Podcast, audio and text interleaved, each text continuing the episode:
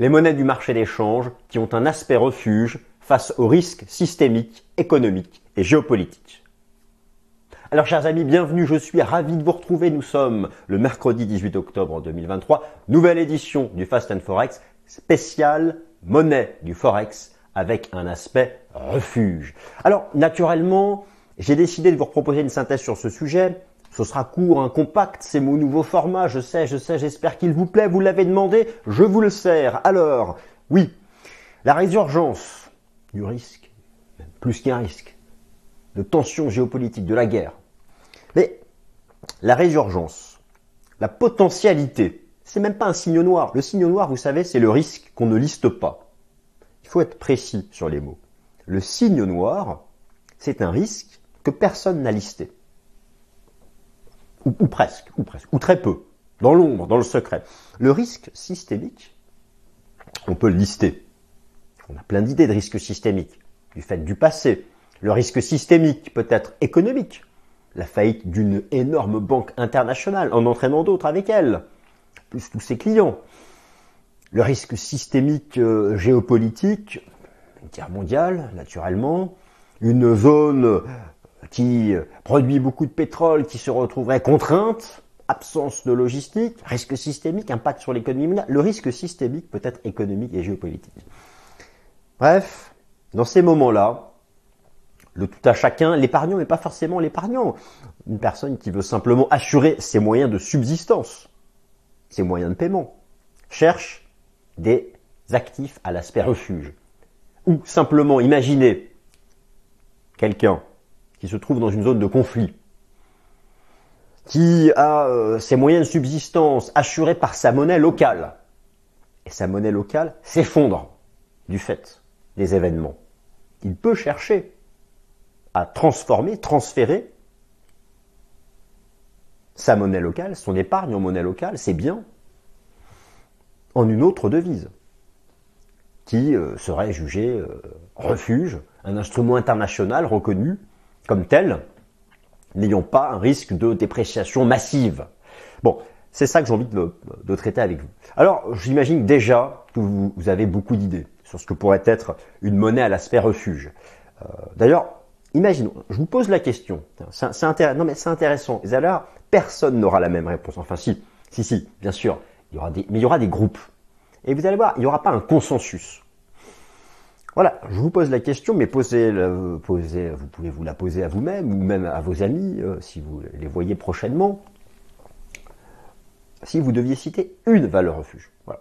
La, quelle est, voilà, quelle est la valeur refuge, la monnaie refuge par excellence là où, l'on va en cas de risque jugé systémique? D'ailleurs, c'est quoi le risque systémique? Ce sera la première partie de cette vidéo, car forcément, il faut poser les choses. Qu'est-ce que c'est que le risque systémique sur le plan économique, sur le plan géopolitique, avec quelques événements du passé Et lorsque vous vous posez la question de, de savoir quelle serait la monnaie refuge par excellence, imagine beaucoup d'entre vous ont déjà pensé au dollar US le dollar, le dollar, parce que les États-Unis, la profondeur de l'économie américaine, c'est une devise de réserve. Les banques centrales en ont à foison, même la, Banque centrale de Chine, elle a 80% de dollars US dans ses réserves. Hein. On parle beaucoup euh, des BRICS, de la dédollarisation. On regarde les statistiques, il y a une tendance légère. Je garantis que l'époque n'est pas venue en tout cas proche de nous, qu'une monnaie soit capable de remplacer ce que fut à l'époque la livre sterling, ce que fut à l'époque même l'or ou l'argent, à l'époque où c'était des monnaies métalliques, acceptées comme telles officiellement dans les États. Et puis après le dollar US, après la livre sterling. Garantie que cette décennie 2020, le yuan renminbi chinois n'aura jamais ce statut. Enfin, on va pas s'égarer. Donc, qu'est-ce que c'est que quelles sont les caractéristiques d'une monnaie refuge? Alors vous pensez peut-être à, l'or, au cours de l'or, euh, au dollar US, peut-être que certains ont pensé au yen ou forcément euh, au franc suisse. Est-ce que vraiment C'est vrai que le franc suisse a cette image. Vous dans les chiffres, c'est pas si évident que ça. Si vous prenez par exemple les réserves de change des États, eh bien vous allez voir que finalement le franc suisse a une toute petite place toute petite place. il y a davantage de réserves de change dans le monde détenues par les États en yuan chinois qu'en franc suisse. Pourtant, le franc suisse a cette image. Et le yen dans tout ça, quid du yen? Et l'or et le dollar, quels sont tous les chiffres? Dans les réserves de change des États, détenues par les banques centrales, euh, il y a beaucoup de devises. Mais vous avez aussi l'or. Me direz-vous, l'or n'est pas une monnaie. Le sujet, les monnaies qui ont un aspect refuge face au risque systémique. Oui, mais l'or a longtemps, et son corollaire, l'argent, mais, mais pas que, les pièces métalliques, or, argent, bronze, ont, pendant des siècles, eu un rôle de monnaie légale, avant de devenir quoi? De devenir un étalon. 19e, 20e siècle. Et puis, la fin de la convertibilité or du dollar US, au début des années 70, décidé par le président américain Nixon, a révolu, terminé, conclu ce rôle d'étalon. En revanche, cependant, pardon, pas en revanche, cependant, l'explosion, l'arrivée massive de la finance financière-financière grâce à l'Internet dans les années 90, et puis l'arrivée massive de tous les produits d'investissement dérivés dont la valeur, dont le sous-jacent est l'or, prenons les ETF par exemple, ont rendu à l'or non pas son rôle de monnaie, on ne peut pas aller à la boulangerie, sortir son ETF Gold euh, euh, et payer en Gold. On peut en crypto d'ailleurs. Vous avez des cryptos? Qui a des cryptos? J'ai des cryptos? Et le cours du Bitcoin dans tout ça? Monnaie refuge? Larry Fink, le président de BlackRock, premier gestionnaire du monde, 9000 milliards sous gestion, deux fois le PIB de l'Allemagne fédérale, nous dit que, oui, c'est vrai qu'on peut payer en Bitcoin, enfin partout. Hein. Bon. Donc monnaie, pas monnaie, bon. Dans tous les cas, lui nous dit que c'est une valeur refuge. D'ailleurs, Larry Fink nous dit que le Bitcoin, c'est l'or numérique. Chers amis, bienvenue. Vidéo sur les monnaies à l'aspect refuge.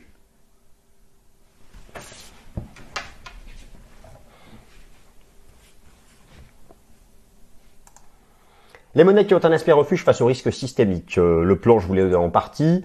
Le plan s'affiche à nouveau sous vos yeux. On va faire ça de manière construite. Euh, on va poser des caractéristiques, on va poser des définitions. Et donc on attaque par la première partie le risque systémique économique et le risque systémique géopolitique. Alors oui, forcément, je surfe sur l'actualité. Oui, parce que c'est depuis, d'un point de vue boursier, mais d'ailleurs, au final, restons d'un point de vue boursier, parce que l'actualité étant un peu morbide, je propose de rester, restons dans notre monde des bisounours. Voilà. Et donc, ça a relancé cette thématique de la recherche de la valeur refuge. Bon, alors, oui, euh, définition du risque systémique économique, je me suis amusé à créer tout un tas de définitions. Ce sont des définitions personnelles, elles sont peut-être pas reconnues comme telles, elles sont pas officielles, vous en faites ce que vous voulez. Définition du risque systémique économique, un choc du système économique ou financier qui est isolé dans un premier temps et dont la portée est telle qu'il peut se propager à l'ensemble du système global macro. Qu'est-ce que c'est beau? Ce concept répond au principe de contagion d'un fait isolé, à la quasi-totalité d'un écosystème dont les acteurs sont interdépendants. J'ai l'impression d'être sur les bancs de l'école. J'aurais pu faire prof peut-être, ou pas. Bon, peut-être un mauvais prof. Dites-moi ce que vous en pensez. Définition du risque systémique géopolitique, un choc politique ou militaire entre deux ou plusieurs États souverains qui rend inopérant le système économique mondial en partie ou en totalité.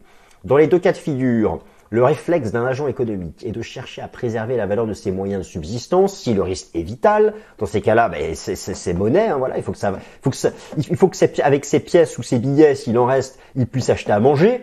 Hein, et bien, si plus personne accepte la monnaie, qu'est-ce qu'on accepte? Quelle est la valeur refuge en dernier ressort? Vous avez déjà la réponse. Ou plus communément de préserver la valeur de son épargne financière. Alors en général, le marché, c'est le marché action qui chute, ou encore, effectivement, le risque de voir les devises directement concernées par le conflit euh, et par le risque systémique en question chuter. Le principe d'une monnaie refuge, la préservation de la valeur de son épargne financière. Alors on peut toujours faire des statistiques et en tirer des conséquences générales. In fine, ce sont les circonstances spécifiques à un risque systémique qui vont orienter les capitaux vers telle ou telle valeur refuge. Les caractéristiques d'une monnaie à l'aspect refuge. Alors, déjà, plusieurs choses. Ici, je vous montre, depuis le, conflit au Proche-Orient, je ne nomme personne, c'est plus, c'est moins risqué. Effectivement, qu'est-ce qu'on a vu la semaine dernière?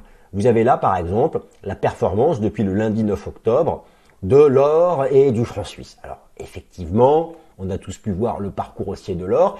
Et sur le tard, un parcours finalement bullish du CHF, avec la baisse de l'euro CHF, mais qui somme toute a été limité du fait, du fait que euh, la, la, du fait de la politique monétaire de la Banque nationale suisse, qui semble avoir vaincu l'inflation. mais, tout de même, le franc suisse a été recherché un peu euh, à la marge. Et ici, je vous ai remis quelque chose d'intéressant, qui est le, le, les données viennent du Fonds monétaire international.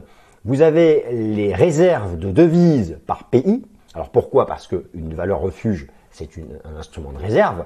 Et vous avez par exemple ici la synthèse au second trimestre 2023 le total des réserves de change des États, 12 000 milliards de dollars, le dollar, ce bon vieux dollar, est à 6 500. Alors, de là à dire que le dollar serait donc la valeur refuge, parce que bah, si tous les États, même les États qui n'aiment pas les États-Unis, les États qui sont en concurrence avec les États-Unis, concurrence pour le leadership mondial, comme euh, la Chine et puis l'Inde, ils ont quelques décennies dès maintenant,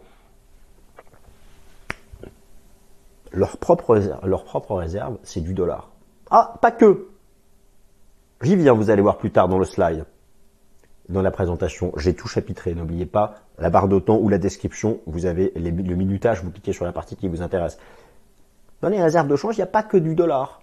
Il y a d'autres monnaies, mais c'est tellement marginal. Vous allez voir, la place du franc suisse, c'est que chi. Mais il y a autre chose. Et pourtant, ce n'est plus une monnaie, cette autre chose. Bon, revenons à nos moutons. Nous, on en était aux caractéristiques. Donc, les caractéristiques d'une monnaie à l'aspect refuge, la stabilité économique et politique de l'État qui frappe la monnaie en question, une monnaie refuge est émise par un, pays jugé stable, ça, ça peut paraître assez logique, sur le plan économique et politique, cela signifie que le pays a des institutions solides et politiques économiques sérieuses sur le long terme. La stabilité politique est aussi importante pour assurer la confiance des investisseurs. Une monnaie à l'aspect refuge, c'est d'abord et avant tout un instrument de réserve. Les monnaies refuges sont toujours des instruments de réserve reconnus comme tels dans le monde entier. Le dollar US ou encore l'or ont ce statut admis par tous. L'admettez-vous aussi. Alors, là aussi c'est important. Une inflation sous contrôle, on est d'accord, hein, pour pas que bah, forcément vous, vous, convertissez votre épargne dans votre monnaie locale, dans une autre devise, dans un autre pays, où les prix augmentent de 50% par an, c'est pas la même chose. Liquidité élevée. Bah oui, pour être une monnaie refuge, une devise doit bénéficier d'un marché financier domestique d'une taille suffisante, avoir la taille critique, pour accueillir les capitaux qui souhaitent venir s'investir.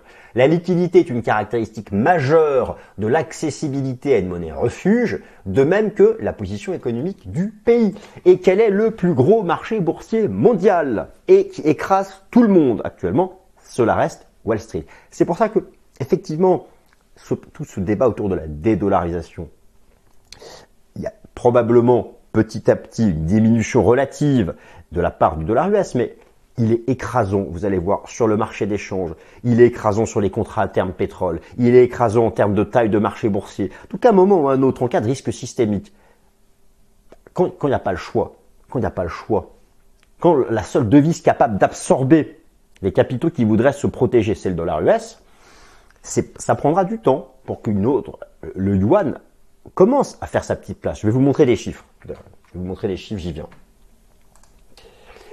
Alors, euh, oui, alors ça c'est aussi très intéressant. En cas de, de, compétition, de concurrence entre plusieurs monnaies à l'aspect refuge, on regarde du côté des taux d'intérêt. Et effectivement, vous l'avez noté, les taux d'intérêt US, avec la politique archi-restrictive de la Fed, au sein des banques centrales, vous savez qu'au sein des banques centrales occidentales majeures, c'est le taux d'intérêt de la Fed qui est supérieur aux autres banques centrales. Donc c'est vrai que, mais d'ailleurs, regardez, hein, l'euro-dollar est repassé de 1,12 à 1,15, euh, de 1,12 à 1,15.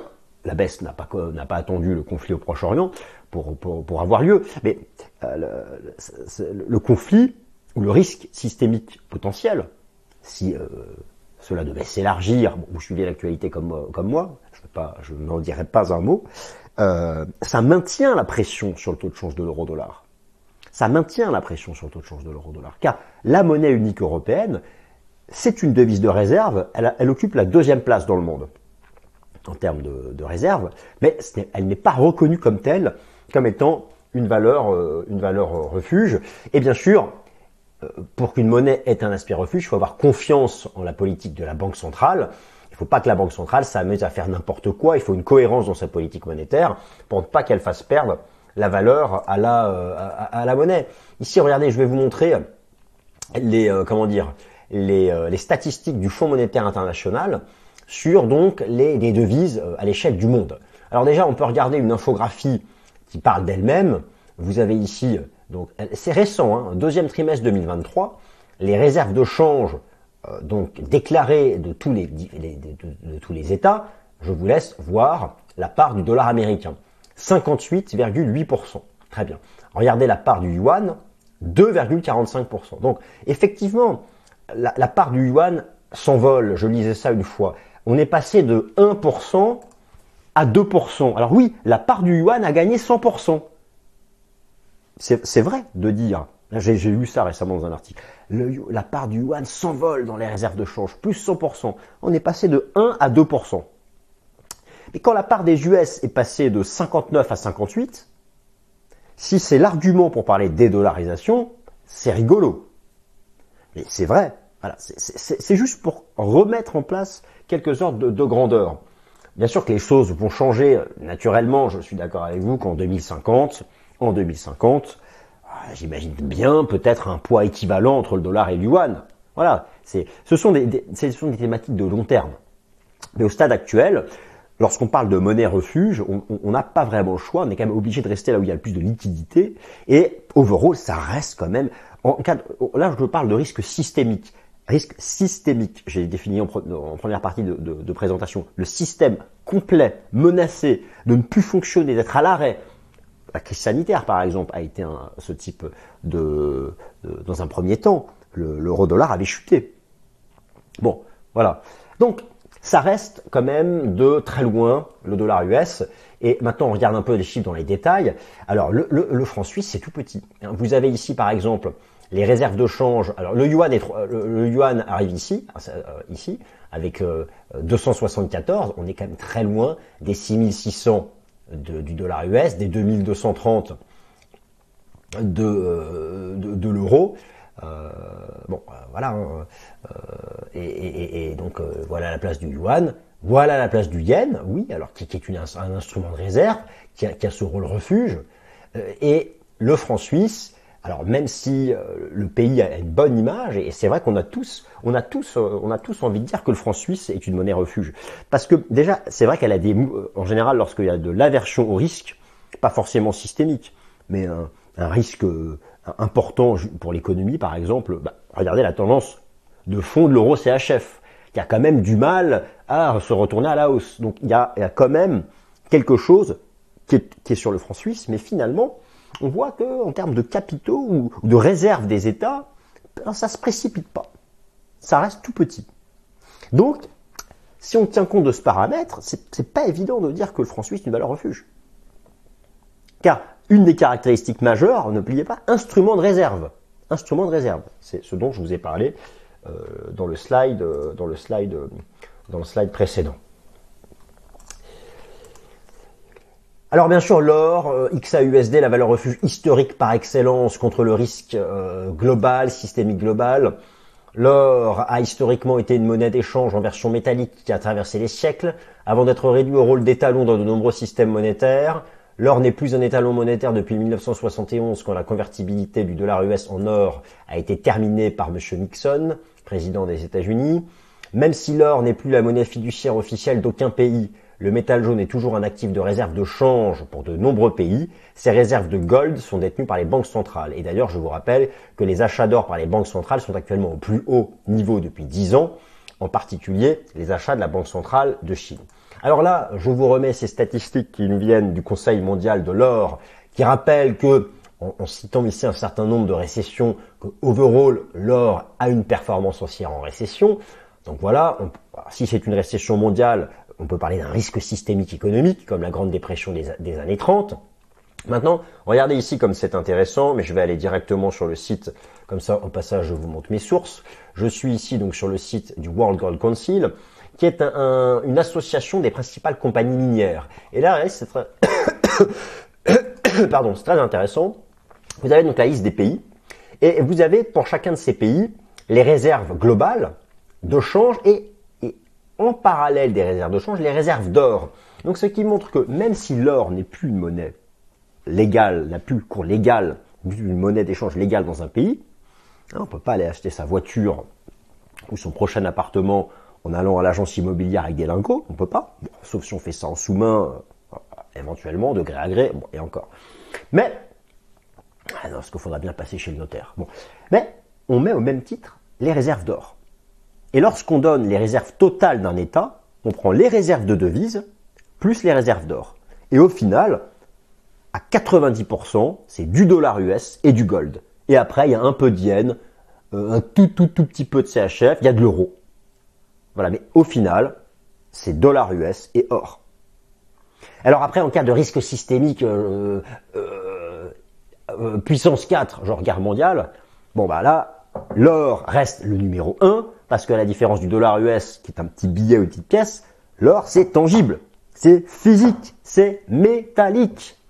Et ce qui en fait même si la demande financière-financière d'or maintenant pèse un poids énorme, au final, overall, vous l'avez bah, vu la semaine dernière, lorsqu'il euh, y a eu le déclenchement du conflit au Proche-Orient, c'est l'or et l'argent qui ont fait une remontada surprenante. D'ailleurs, l'or reteste un seuil majeur à 1920 dollars. La suite dépendra du comportement du prix de l'or vis-à-vis de ce niveau technique. Mais je parlerai la semaine prochaine de l'analyse technique. Et donc, je reviens donc voilà, donc regardez par exemple, ici j'ai fait un classement des, pays selon les réserves d'or en tonnes.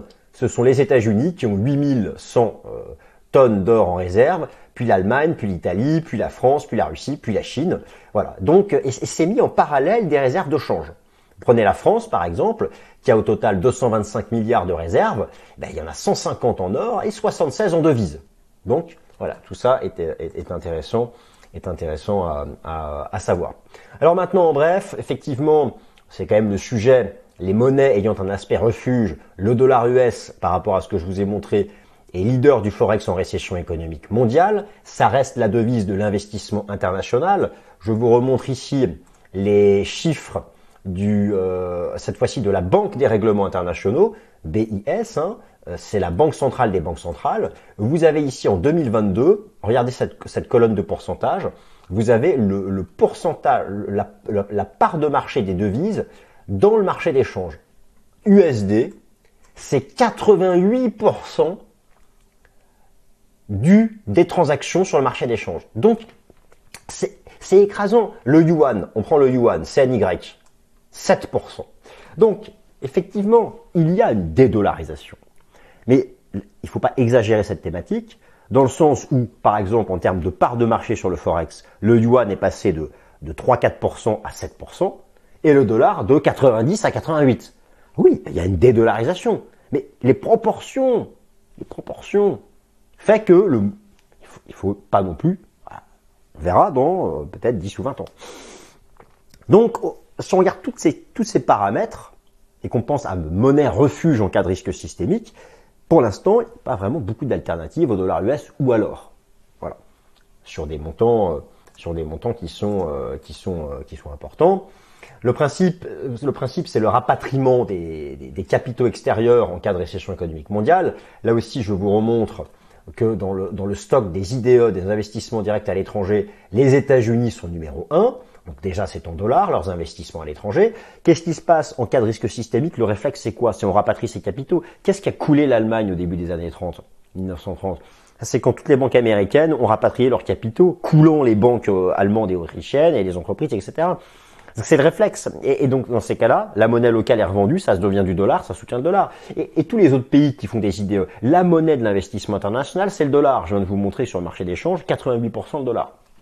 Donc ça, c'est aussi un truc, quelque chose qui est important. Euh, c'est vraiment ce, poids du, dollar qui en fait que bah, ça reste quand même la monnaie refuge en cas de risque systémique. D'ailleurs, si vous regardez quelques statistiques que je m'étais amusé à calculer, et, donc euh, la, performance en, listant certaines euh, récessions mondiales, la performance du dollar était positive. Alors sauf au moment de la Grande Dépression, mais c'est parce qu'à l'époque, le dollar était convertible en or, et l'once d'or était passé de 20 à 35 dollars. Et donc la Grande Dépression montre bien que en numéro 1 c'est l'or, et en numéro 2 le dollar, en cas de risque systémique. Ça, il n'y a, pas photo. C'était à l'époque où l'or, le dollar était convertible en or. Bien sûr, ce n'est plus le cas depuis le début des années 70.